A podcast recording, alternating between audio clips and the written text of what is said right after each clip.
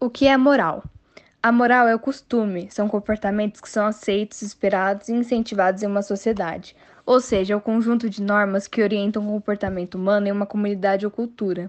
E qual é a moral da filosofia humanista? Bom, quando surgiu a filosofia humanista, esta chocava-se com as expectativas da medievalidade, pois durante a Idade Média vivia-se uma vida cultural muito rica que era fortemente vinculada com a Igreja Católica e a Igreja ajudava a ditar as posições e comportamentos sociais conforme determinado por uma cultura que exaltava a submissão do ser humano a Deus.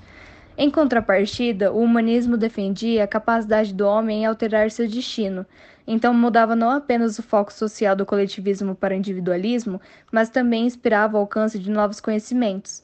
Assim, a moral dessa filosofia é que se antes Deus e a Igreja guiavam o homem em seus passos, agora o homem por si só realizava uma reflexão mais aprofundada para discernir seus caminhos. Ou seja, o comportamento encorajado coloca os humanos como principais, atribui a importância à dignidade, aspirações e capacidades humanas, sendo uma perspectiva comum a uma grande variedade de posturas éticas. A sociedade, inclusive, criou um sistema que, ao colocar necessidades humanas acima de todas as outras, penetrou nas religiões e cultural em geral, tornando o homem oficialmente o foco principal do planeta. O sistema citado é o capitalismo. Nele, as decisões são tomadas visando, na maioria esmagadora das vezes, o lucro e uma parcela minúscula da população, que são os donos dos meios de produção. Inclusive, durante a pesquisa para esse trabalho, foi muito difícil encontrar materiais que ligassem esse sistema com os conceitos de ética e moral. Provavelmente porque ele de fato não busca as melhores alternativas que beneficiariam um grande número de pessoas. Esse sistema é bom apenas para grandes corporações, que também são as principais responsáveis pela devastação e drenagem de recursos que tornam o planeta Terra um lugar habitável. O vídeo História das Coisas traz mais do que uma reflexão sobre como funciona a fabricação dos bens de consumo.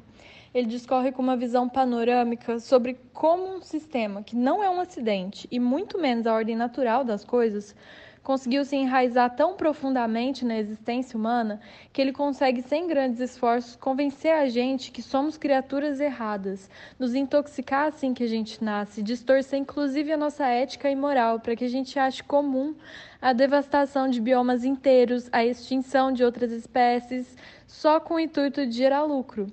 Isso são exemplos básicos.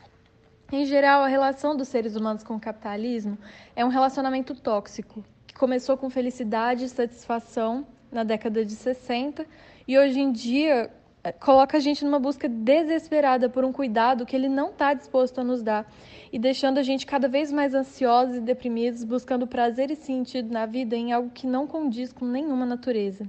Max Weber, em seus estudos sobre o capitalismo e a influência da religião, produziu a obra A Ética Protestante e o Espírito do Capitalismo, Segundo Weber, é o centro que rege toda a sociedade protestante, isto é, os valores e talentos individuais são estimulados pelo Estado, objetivando a conversão desses talentos em energia positiva para favorecer o sistema.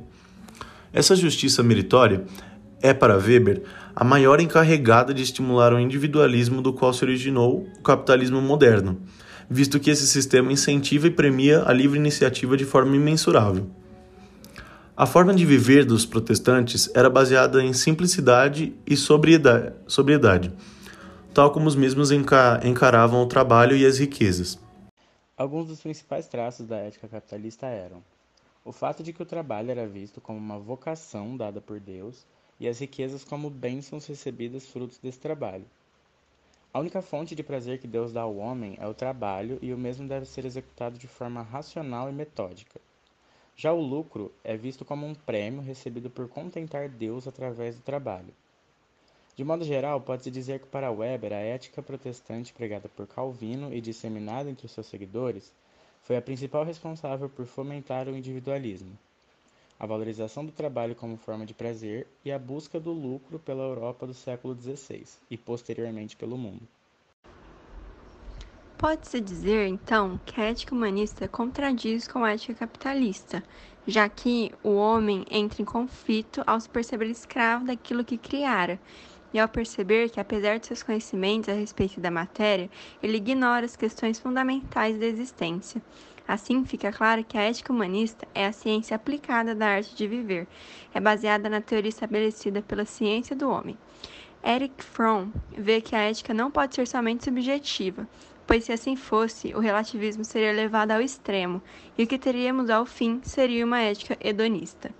Assim, a filosofia humanista tem como traços éticos que só o próprio homem pode determinar o critério do que é virtude ou pecado, e não uma autoridade transcendente. Ela é antropocêntrica no sentido de que o homem é a medida de todas as coisas, de que seus julgamentos estão arraigados na sua existência e só podem ser compreendidos em relação a essa. Por fim, também fica claro que o bom e o mal são atribuídos em relação ao homem, sendo o bem-estar o único critério de valor ético. O bem é a afirmação da vida, o desenvolvimento das capacidades do homem.